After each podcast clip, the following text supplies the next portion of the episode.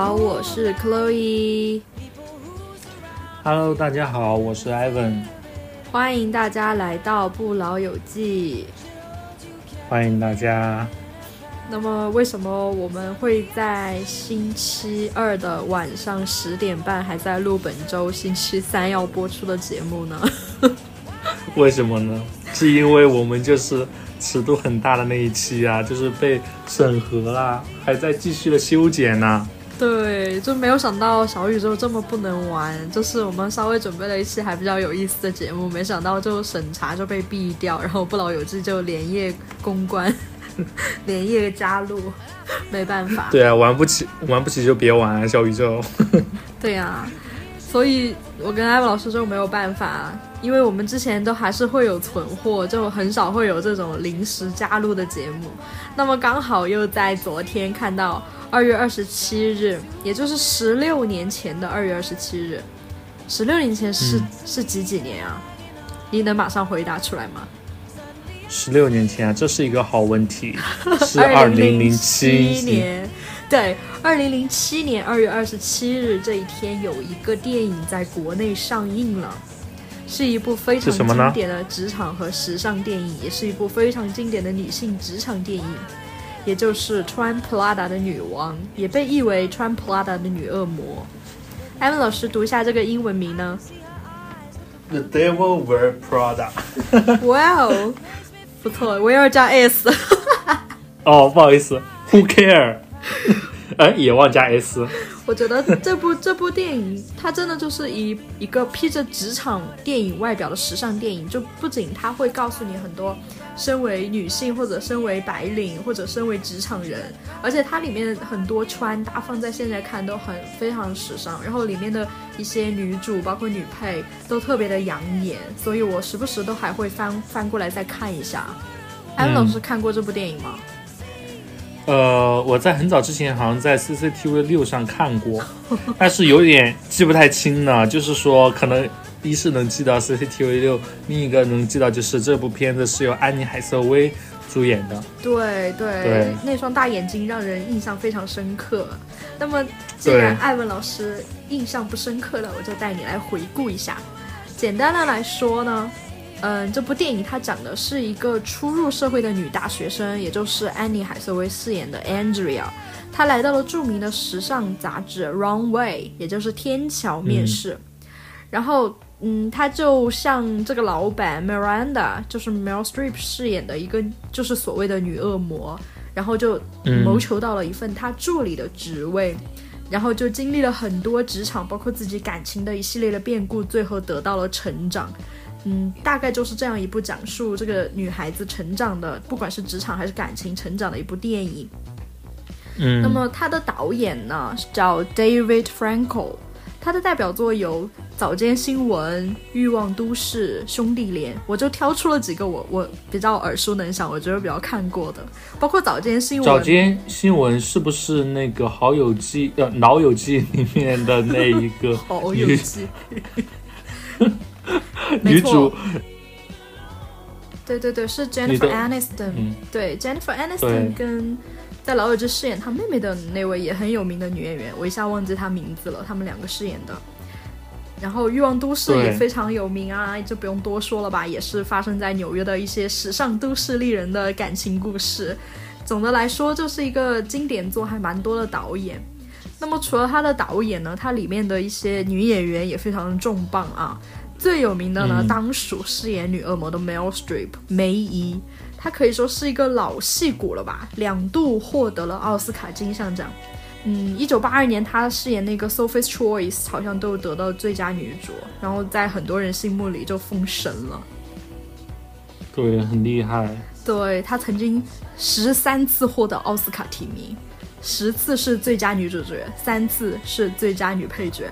我记得在那个《Modern Family》里面，好像 Cam 就因为别人说什么 Meryl Streep 也就那样吧，然后 Cam 就生特别生气，就感觉在很多人心里面她是女神的那种感觉，确实特别厉害。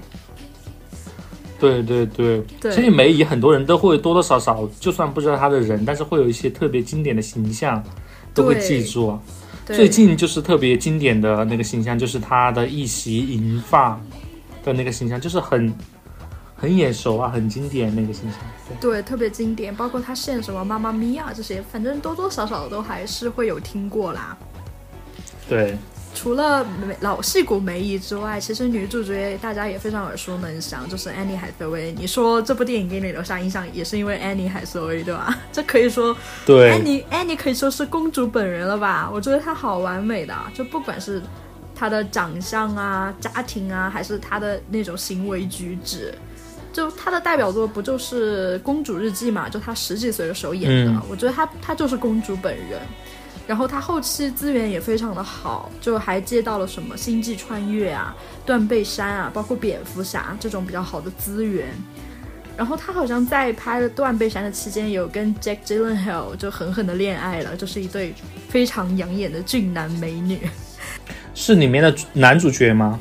对啊，Jack Gyllenhaal 是男主角之一，著名帅哥，也是后天里面那个男主角。知道你你知道他吗？就特别帅。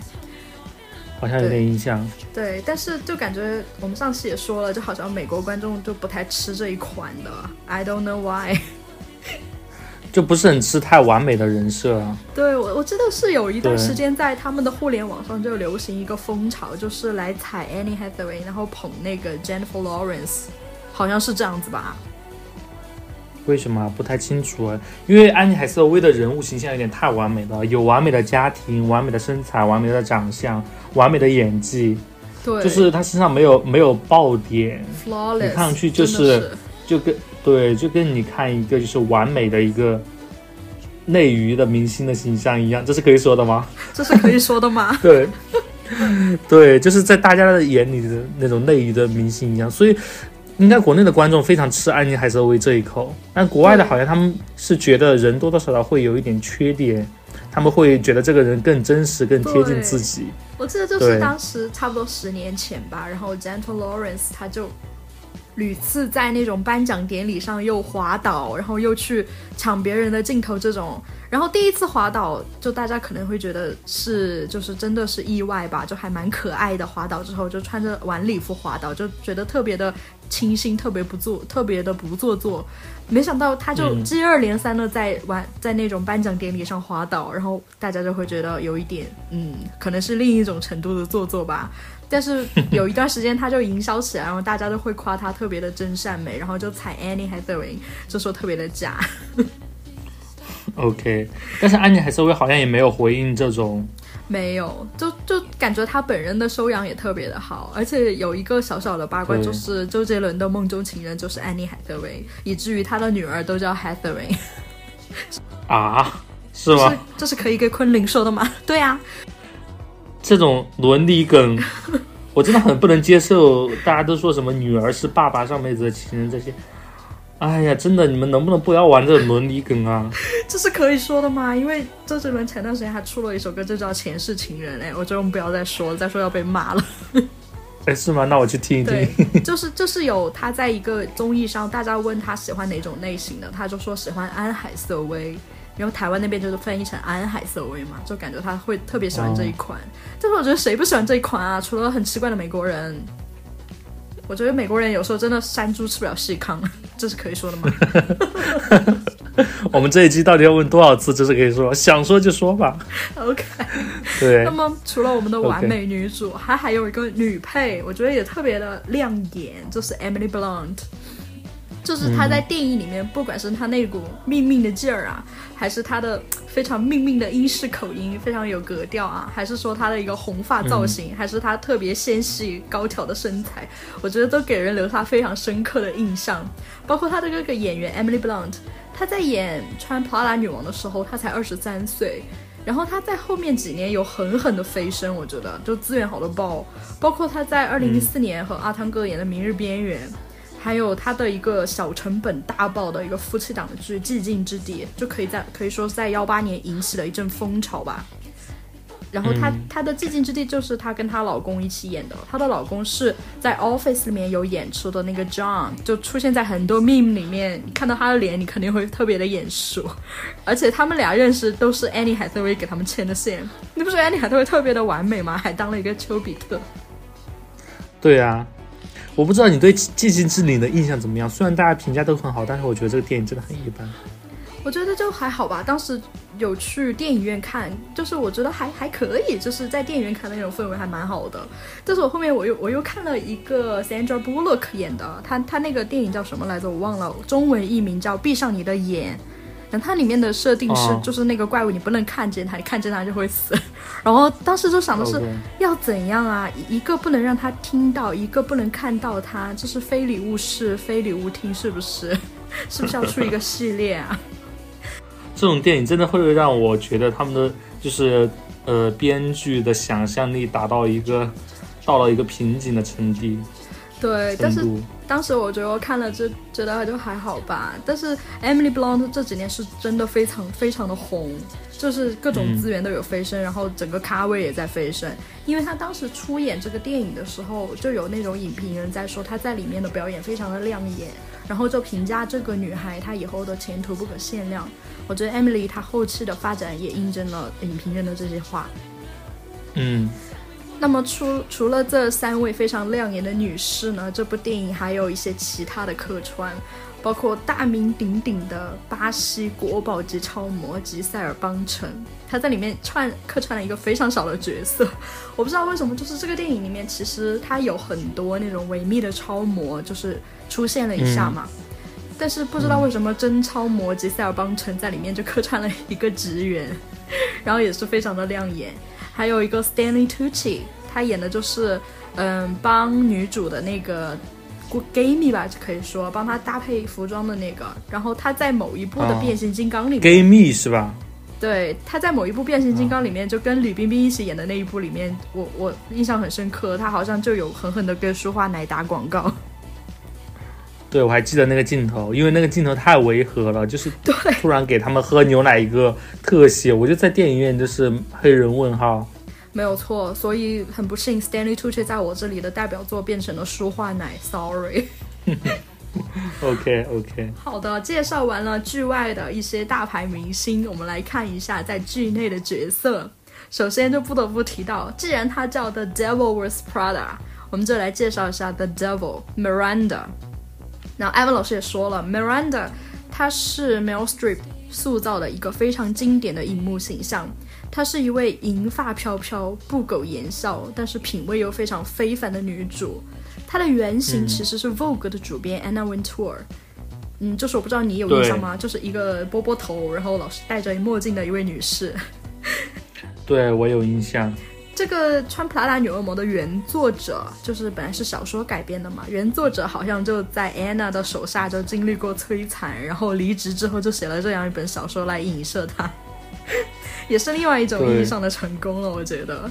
然后印象很深刻的一幕啊，就是嗯，大魔王第一次在电影里面出现，就本来女主去面试，然后大家都懒懒散散的，然后该吃东西吃东西，然后有的女生也没有化妆，也没有穿高跟鞋，然后突然助理大喊一声：“天呐 m i r a n a 又来了！”然后整个公司就特别的繁忙，特别的慌乱。我记得我小时候看到这一幕，我觉得嗯，好有趣啊。然后我现在我当了社 畜，我在看这一幕，觉得好心酸啊！我不知道艾文老师经历过这种场景没有啊？对呀，以前会觉得很 夸张，很有戏剧化。大家就真对大家真的，如果进入职场过，发现这都是真的。就在看老板来了过后，大家都会忙起来。最心酸的一个点就是再看已是剧中人。我再补充一下，就是可以老师刚刚讲那个 Vogue 主编嘛，这个剧的原型是 Vogue 主编。嗯，因为我有大概的看了一下这个剧的背景，他就讲这个剧它总共的票房全球票房大概在那个时候是三亿美金，但是因为是全球票房嘛，因为是有传言说它的主原型是 Vogue 主编，因为 Vogue 在美国也是很知名的一个时尚杂杂志。对对对，它的主要票房都没有在美国，因为美国很多影院不敢播放，然后也没有很多人，对，也没有很多人愿意去为它站台。然后当时主要的票房都是在北美电影以北美电影院以外的院线贡献的。但是那个 Vogue 主编，他为了表示自己很大度，他也有在好几年过后说，嗯，穿普拉达的恶魔也是个很不错的电影呐。要要过好几年吗？对 对对，看来安娜也是过了好几年才狠狠释怀的。我的天呐，这女恶魔真的是震撼北美大陆哎，就大家都不敢去看哎。对，没有人愿意为她站台。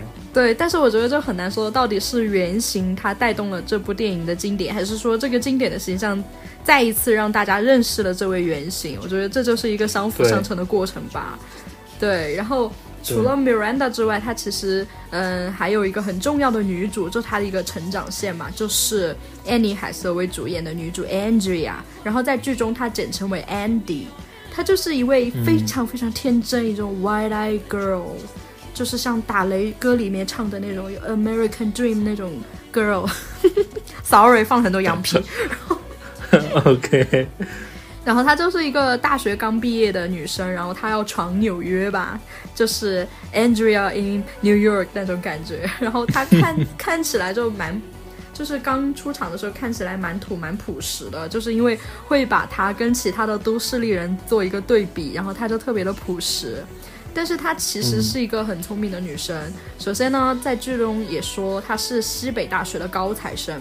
而且他也立志要当一名记者嘛，他在学校里的时候也是校报的记者，甚至被女恶魔本人都承认过，就是 Andy 他的简历非常的 impressive，就说明他觉得 Andy 的简历还是非常的漂亮的。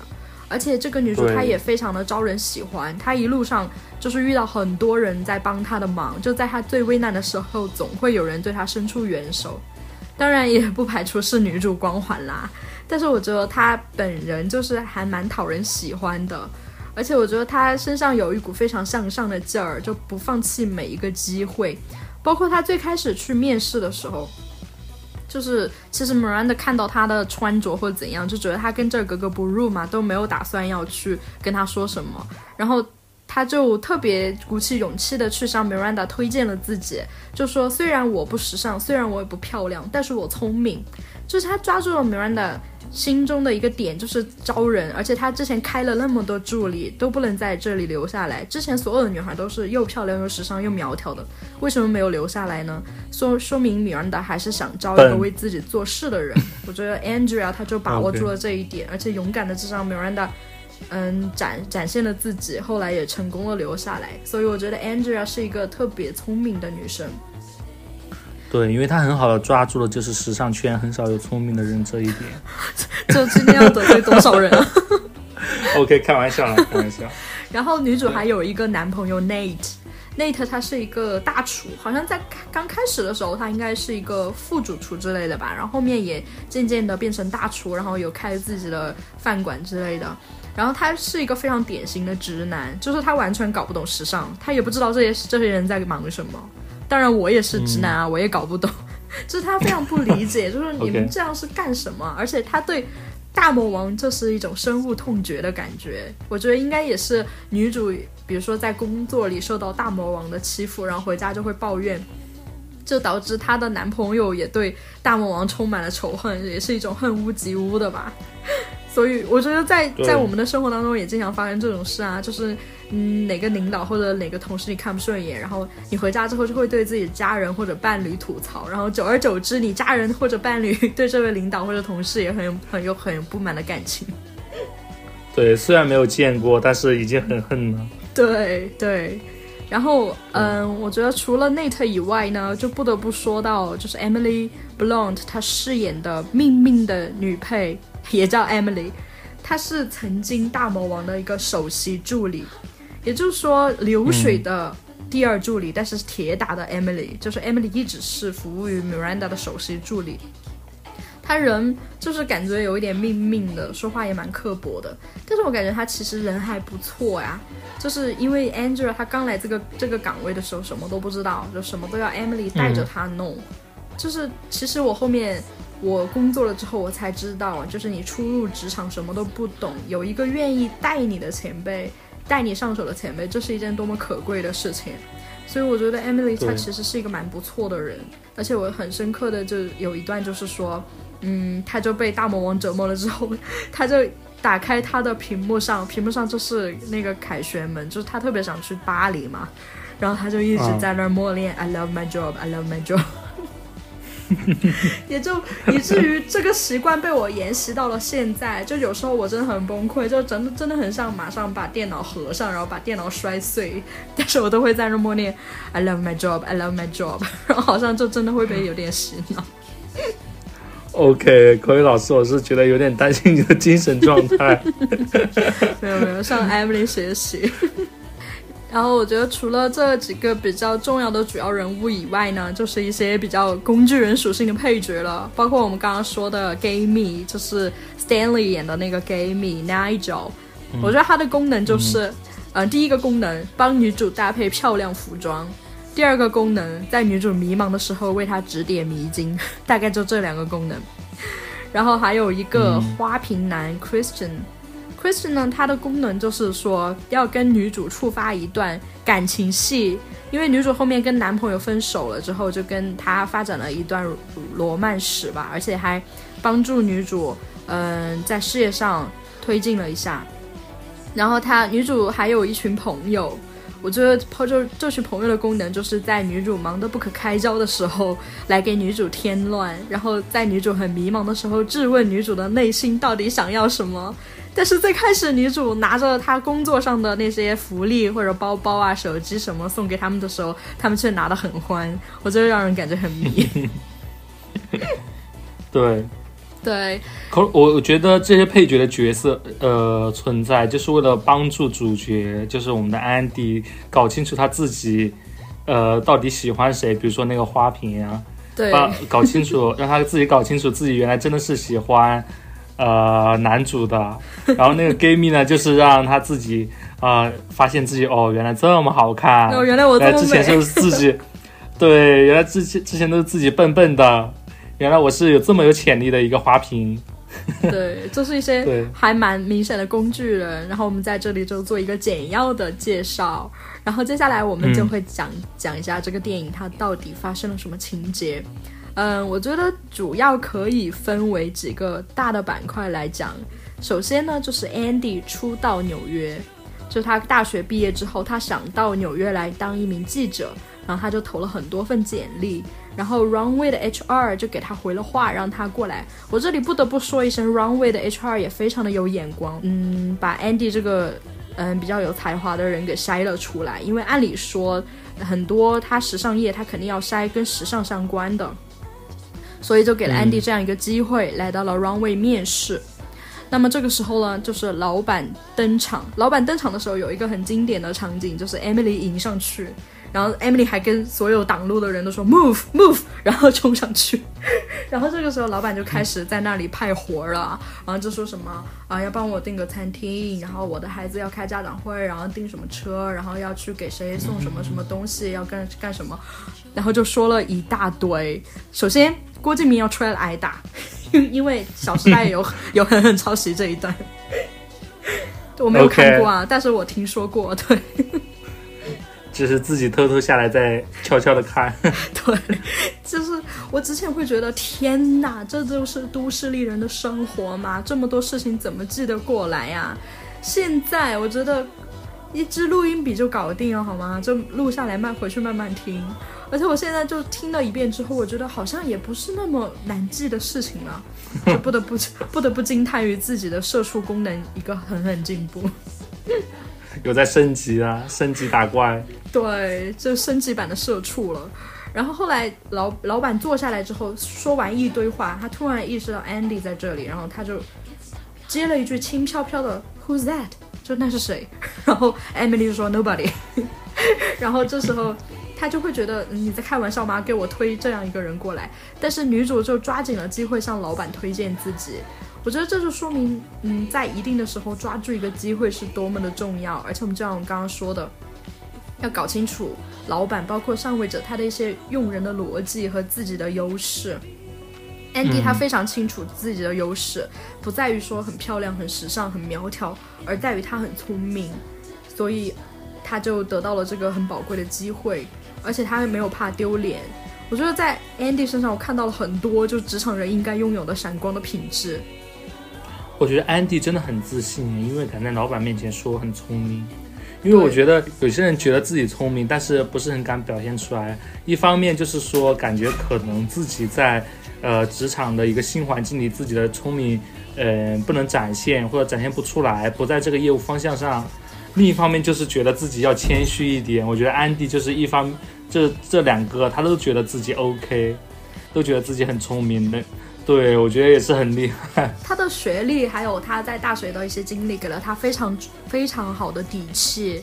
而且不得不说，就可能他的简历真的非常的漂亮吧。而且他个人能力真的非常优秀吧。就是后面他做的这些事情也做的非常的优秀。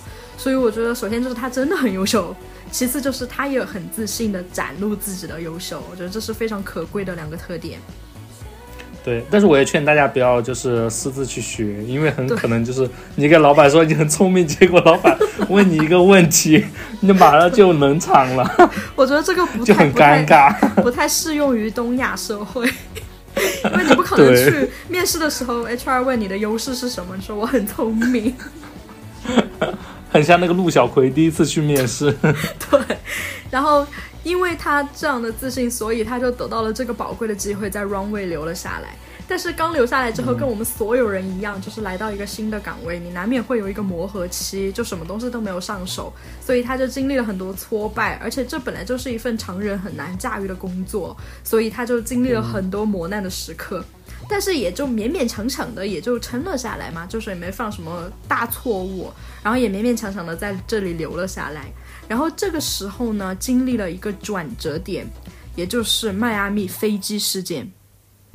这是发生在女主的老爸来纽约看她的时候。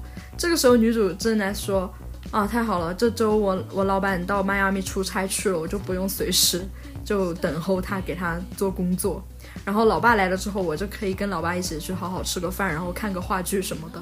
没想到他老板突然就打电话让他。”调飞机给他，因为迈阿密有暴风雨，但是他小孩在纽约表演音乐会，他想要赶回来，于是他就让女主给他调飞机，但是这是一件不可能的事情，因为就是暴风雨没有办法起飞，但是他就一直要让女主帮他弄，然后女主就特别的焦急，然后跟爸爸的相处也处的不是很好，然后他爸都特别生气，就说他他疯了吗？他难道想让调军队给他吗？然后女主就说，我可以这样做吗？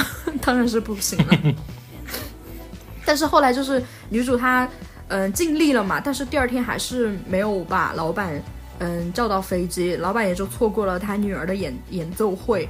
然后后来老板就狠狠的骂了他，但是也没有说要把你开除或怎样。然后女主就会觉得特别委屈，然后她就去找 Nigel 哭诉，就说为什么他要这样对我。然后她被 Nigel 点醒了，就是我我又去品了一下 Nigel 的那句话，意思就是说。想要得到你这个岗位的女孩千千万。你现在离职了，我五分钟之内就可以找一个女孩来顶替你。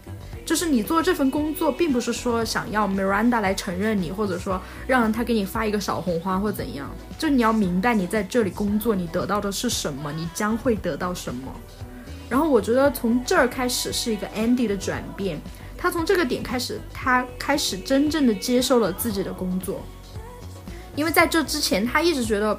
好像这只是一份临时的工作啊，或者说这好像只是我去呃下一个杂志社或者下一个记者岗位的一个跳板，或者说我就是跟这些穿着很鲜丽，然后里面很空洞的女孩，我跟她们是不一样的，我迟早是要离开的。所以在这之前呢，他其实从未接受自己属于这里的一份子，他也从未从内心认同自己的工作。但是他跟 Nigel 一谈了心之后呢，他从这个时候他的心态发生了转变，因为他在这之前呢，他其实已经差不多能够 handle 他的一些工作了，就没有像刚来的时候那么手忙脚乱了。但是在这个时候呢，他已经完全接受了他的工作，于是呢，他就开始了蜕变。这个时候呢，就出现了电影非常经典的一幕，就是伴随着麦当娜的 Vogue 那首歌，就出现了。几分钟的女主的换装秀，然后每每一套衣服都特别的好看，就是她完全是嗯各方面的一个升华。首先就是她的业务能力就得到了一个升华，她完全拿捏住了老板，就是不管是老板说我等会儿还要你去给我送一个干洗的衣服什么的，然后 Andy 就会说已经送到了。就可以说明他不仅与老板相处了很多时间，因为他已经完全摸清楚老板了，而且他嗯他的能力也完全可以把老板的这些事情处理好，然后老板也特非非常的欣赏他。包括后期，他老板就提出了一个非常无理的要求，让他搞到《哈利波特》的手稿，就是没有出版的，就是当时还没有出版的最新的一期。然后他也在他的一些人脉的帮助下搞到了这个手稿，然后老板都对他刮目相看。所以我觉得他的业务能力是一个非常大的提升。然后他在业务能力提升之后呢，他也上位。我这里用了一个不太好的词，因为这其实不是 Andy 他主观的一个意愿嘛。但是因为他业务能力太突出了，然后 Emily 在这个时候又得了感冒，所以老板就要求他代替 Emily 去巴黎，相当于他就代替了 Emily 首席助理的这个位置。嗯，当然了，他也失去了个人的生活。借用 Nigel 一句非常经典的话，就说：“啊，你的个人感情生活出现了问题，说明你要升职了。”我觉得真的没有错。对，就是她跟她的男朋友也分手了，但是分手了之后呢，她的事业倒是一路上突飞猛进。所以我为什么说迈阿密飞机事件是女主的一个蜕变，就是从那个时候开始，她真正的接受了自己的工作，而且她开始换装。我觉得换装这个点，就其实说明了，嗯，一个很深层次的点，就像我们之前说的，就是你对你的生活有没有掌控感。就如果你觉得你工作里的事情你都没有办法 handle，你都没有办法很好的处理的话，你肯定没有更多的心思去说我要去搭配一下我的服装或怎样。但是他搭配了自己服装，首先就说明他对自己的工作就蛮有信心的了，他还可以嗯去搭配一下自己的形象，在乎一下自己的形象。另外一方面就是说他已经嗯想要融入这个环境，因为这个环境里面大家都是这都是这样。所以我觉得这个时候女主就完成了一个蜕变，当然她在蜕变的过程中也引起了我的一些思考，比如说那个个人生活的问题。我觉得对于未婚人士来说，就是事业和感情有的时候真的还蛮难以抉择的，就不管是时间或者空间的问题，还有已婚人士啊，对于已婚人士来说，工作和家庭你如何平衡这个问题，我觉得仿佛就是为女性准备的。对，因为好像又回到那个女性的话题了，就是说为什么会问女性如何平衡工作和生活？因为，呃，大家好像都是默认了，呃，男性工作过后就不用平衡家庭和生活，就是你的生活里只有工作这个样子，就是把你的个人生，其实把男性的，呃，个人家庭生活完全剥离开来，将个人的职场生活作为个人生活。来看待一样，大家都不会问男性这个问题。对，对，所以我其实对男一角说的这句话，怎么说呢？就是我也挺认同的，因为我现在就是会有一种感觉，就是忙起来之后，确实没有更多的精力。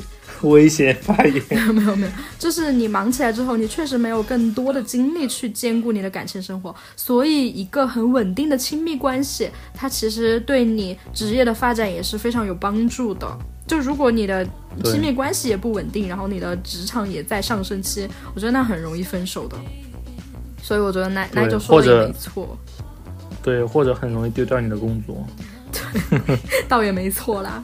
然后女主在蜕变之后呢，我觉得她后来又迎来了升华。首先就是她在巴黎，她好像是嗯通过 Christian，就是那个跟她一起发展了一段浪漫史那个男人。他就受到了一丝阴谋的味道，因为那个男人好像跟呃 Miranda 的死对头就策划了一系列阴谋，想要把 Miranda 就扯下来。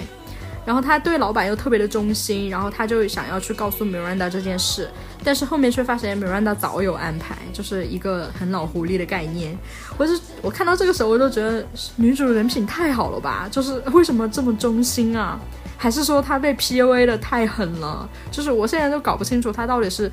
单纯的人品好，还是说 Miranda 他真的很臣服于 Miranda 的人格魅力和业务能力，还是说他被 PUA 的太惨了，真的分不清。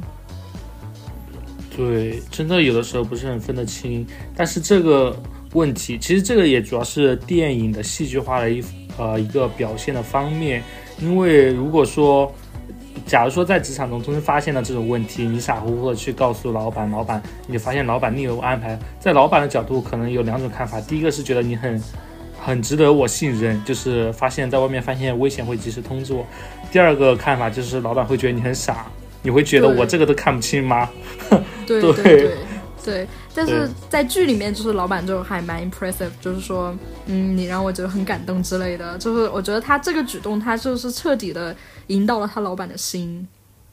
嗯，但是到最后呢，就是老他老板都对他就稍微有一点敞开心扉那种感觉了啊，就说我看到了年轻的我，就是在你身上我看到年轻的我，我觉得这对 Andy 来说是一个非常好的肯定。但是他最后呢，他就看透了一切，回归了他的本心。嗯，我觉得这这里面就要讨论一下结局的问题，因为这个结局它是非常有争议性的。结局呢，就是 Andy 他把他那个。老板呼叫他的传呼机扔到了喷泉里，然后放弃掉了这份工作，最后还是去了一个杂志社找工作。然后杂志社听说他是从 Runway 出来的，而且在那里干到不到一年，就特别的震惊，问他为什么离职。而且后面他说，Miranda 听说你要到我这儿来工作，还专门给我打了电话。他说你是让他最失望的一个助理，但是如果我不录用你的话，我会非常后悔。我觉得这也是对 Andy 的一种肯定，然后大家也会觉得这个结局非常有争议，特别是有的人说，你既然已经到达了这个很高的位置，而且你如果留在 Runway，他会带给你很多资源，包括你后来如果想当记者的话，他给你带来的资源都是你不可想象的。为什么你会在这个时候放弃这个工作？但是我觉得，如果不是这个结局，如果是结局是。Andy 就在这个这个岗位上发光发热，然后继续跟着没人的干了。我觉得这就俗套了，这个电影就变成一个非常俗套的职场成长电影。他为什么最后放弃了就这个工作？我觉得正是女主升华的一个部分。首先，我觉得这个电影呢，它本身不是在赞扬这种职场文化，他对这种职场文化，包括对人的剥削。包括资本对人的异化，包括这种时尚行业它的那种很浮夸、很浮躁的那种表象，他是一种贬义的态度的。就是这个电影，Andy 在里面呢，他是见识到了资本对人的异化的。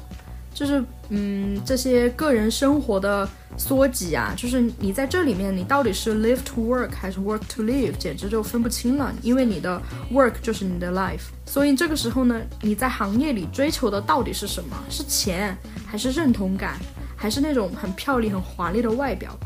包括时尚行业对女性的异化，就看起来非常的光鲜亮丽，但首先就是你没有任何的个人生活和感情，像一副精致的躯壳。然后其次就是他会告诉你不能吃饭，然后一定要从四号变成二号，从二号又变成零号，一定要让自己越来越瘦。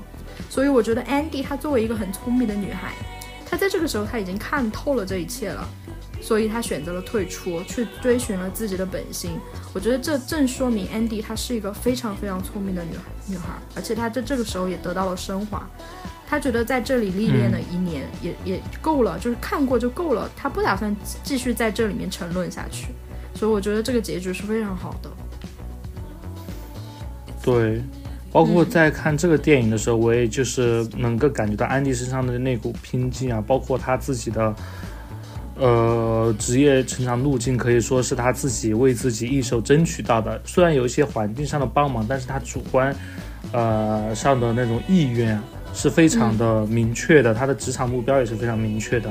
嗯，对，就是在这个目目标无比明确的前提下，他能够，呃，就是全靠自己做到，呃，这么优秀的话，我让我想起来之前有，我忘了是哪个心理学上有一本书啊，它大概是，呃，大概是个很鸡汤的句子，就是说，当你想要做一件事情的时候，全世界。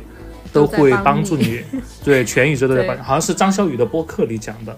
嗯，对，对，对，对，所以说，不管是我们在这个里面，呃，在这个电影里看到他身边的一些配角朋友，对，对他的帮助也好，但是都是他自己，呃，为自己争取来的。呃，另一方面，我也就谈一谈，就是自己对这个结局的，呃，想法吧。因为他最后是为了，是放弃了这份工作，去到了。一个小的杂志社去工作，因为像在电影里，他这个职位，他这个角色的职位来看的话，其实做的大部分是一个，呃，我觉得就是一个完美的执行机器吧。这个也是很多内行政岗位或者是公司里面的岗位是一个不可或缺的角色。同时也是一个很难完全胜任的一个角色。因为作为一个完美的执行机器，你要保持二十四小时运转，解决工作、生活上一些内行政的问题。虽然看听起来很简单，但是你要去解决这些问题的时候，会花费大量的沟通成本和时间成本。其实这个也不是一般的人能够承受得下来的。但是他选择了另一个的角呃另一个的职位，就是还是注重于表达。注重于自我表达，因为他可能从在呃，可能在这个之前的这个 Runway 的杂志社的这段工作经历，让他认识到了做一个完美的执行机器的一个这么一个职位，不能够让他成为自己。但是如果你呃通过呃自己的笔下的表达方式，或者是通过自己独立的去。呃，表达自己的想法的话，这样可能是他更想要做到的一个，呃，职业上的一个更想要选择的一个职位吧。嗯，对他选择成为一个创作者，因为我觉得他还是看透了，就是时尚行业里面那种很腐朽、很残忍，或者说很空洞的东西。他觉得自己不想在里面沉沦下去，如果再继续在里面待着的话，他最后最终还是会被同化，或者他会就会被边缘化。所以我觉得他选择了很适合自己的一条道路。说回女恶魔啊，既然就是人人都怕女恶魔，就是你说的，因为这部剧就不管是剧里的女恶魔，还是她的原型安娜。就是大家都很怕他，就甚至说是因为感觉这部电影是在影射他，都不敢去电影院看，就大家都很怕他。但是为什么在人人都怕女恶魔的基础上，人人又爱女恶魔呢？就是你看这部电影都十几年了，它经久不衰，包括在美国，还有在其他国家的讨论度就还，嗯，还是很高嘛。包括 Annie Hathaway 跟 Emily Blunt，她们现在也算很大牌的女星了。然后在很多场合，大家都还是会玩他们这个梗，包括他们有一次颁奖典礼，然后梅姨就坐在下面，他们两个都特别的害怕，就是梅姨一个眼神，他们俩都演得特别害怕，就特别的可爱，就说明这部电影它也是有它的魅力，包括女恶魔的原型和女恶魔的荧幕形象，它都是有自己的魅力在的。就究竟为什么大家都怕女恶魔，但是大家又爱女恶魔呢？我觉得首先就是。总的来说，我觉得女恶魔其实人不错啦。我现在重新看这个电影，就是你在职场上和生活中你见识到了很多东西之后，你再来看这个，你觉得他人还不错啊。因为就是他很简单啊，就是你你你来干干活，然后你干得好就凭能力升职，然后你干得不好你就走人，就是一个很简单的价值评判体系，也没有说就谁不做事，但天天在他面前吹逼，然后他就会给他升职加薪或怎样，就。就完全凭本事说话呀！而且你看他这 Andy 离职了之后，嗯，Miranda 还要帮他，就是去新岗位的时候还要给他打招呼，就说明人品非常的好啊！而且他后面去带 Andy 去巴黎的时候，就是在那种新闻发布会，他会见识各行各业的大亨，包括新闻业的，他还会给别人介绍，就是这是我的助理 Andy。所以我觉得总的来说，女恶魔的人品他是没得说的。所以，首先就是他人品还还不错。第二方面就是，嗯，他的业务能力也挺好的呀，就是简直在这个业界是无与伦比的。就是为什么他可以这么屌，就是因为他业务能力非常的好啊。但是我觉得真的有时候会要分清楚，这到底是，嗯，一个上级他对你的职场历练，还是 PUA。我觉得这真的很难分清楚。包括你在这部电影里面，你虽然说女恶魔人很好，但是他说的什么让让你给他找飞机，或者让你给他找哈利波特，这种真的是职场的历练吗？还是怎样？对啊，就是些无理的要求啊。对，所以我觉得人在职场当中还是要有一个自己的价值评判体系，就是完全不能完全被上司的他的一个价值观带着走，就是包括有时候就是你越想获得谁的承认，他就越会把你拿捏或者 PUA 掉，就是我们会都会崇拜一些业务能力很强或者个人魅力很强的人。但是我觉得大家周其到底都还是人，就是也就像我们之前那次说的，没必要给任何人神话啦。就是你看，嗯，就女生如 Miranda，她有时候也会提一些很无力的要求，难道你也要全部买单吗？我觉得也没必要啦。也不要因为自己没有买到单而怨恨自己，觉得自己工作能力不强。对，其实这个电影我每个阶段看我都会有新的感悟。我第一次看它就是初中的时候，我当时看的时候的感觉是。Oh my god！这就是我想要的生活，这就是我想要的都市丽人的生活。我最好今天就在东京，明天就在巴黎，然后随时都在机场办公，就是忙得不可开交。这就是我的 dream life。我也好好要锻炼工作能力，去纽纽约历练一下。这就是差不多我中学的时候的感觉，就感觉这是我未来的生活那种感觉。然后在大学的时候呢？就稍微有一点点女性主义思想萌芽了吧，但是也没有特别成熟。我会觉得，为什么要抛弃这么好的工作呀？而且她后面好像没有跟她男朋友复合哈。但是我就会觉得，嗯，为什么会因为呃男生或者朋友的劝告，你就放弃这么好的工作，这么好的平台啊？然后我就觉得，我要是我的话，肯定不会这样做。然后现在呢，我其实是有一点共情到他的工作上的一些状态，而且我现在就是在看这个结局的话，我真的会有理解到女主。我知道她不要这份工作，肯定不是因为她的男朋友或者她朋友，而是因为她自己内心发现了。所以我不禁会想到，有时候我们工作到底是为了什么？就是在这个阶段，我会想到更多的这样的事，而不是仅仅的说这么好的工作、这么好的平台、这么好的资源，我就一定要守在那里。很多时候，一份好的工作，它其实不是绝对的，就是只有对你自己好的工作，而是没有一份绝对好的工作。我觉得，对，像这种评价体系的话，一定不要被外界的因素影响，因为你自己能够非常也诶不一定，反正尽量找到自己的评价体系吧，找到自己喜欢什么，因为很多时候外界的评价体系不一定最适合你，也不一定最高兴。反正我觉得。呃，自己是否高兴是在做很多事情非常重要的一个衡量因素。就不高兴的，就尽量少做或者不做。然后回到克洛伊老师刚刚讲到的，说看到，呃，说什么今天在巴黎，明天在东京，然后随时随地在办公。我现在现在我有的时候就在想，我我在想，我现在的工作是不是我小时候就是向向往的工作，就是 随时随地。在交通工具上把笔记本一掏，然后就要开始改文件、改材料，然后在机场候候机的时候，或者在外面排队正要叫号吃饭的时候，老板一个微信，你就立刻得放下手里的事情，然后去给他改文件。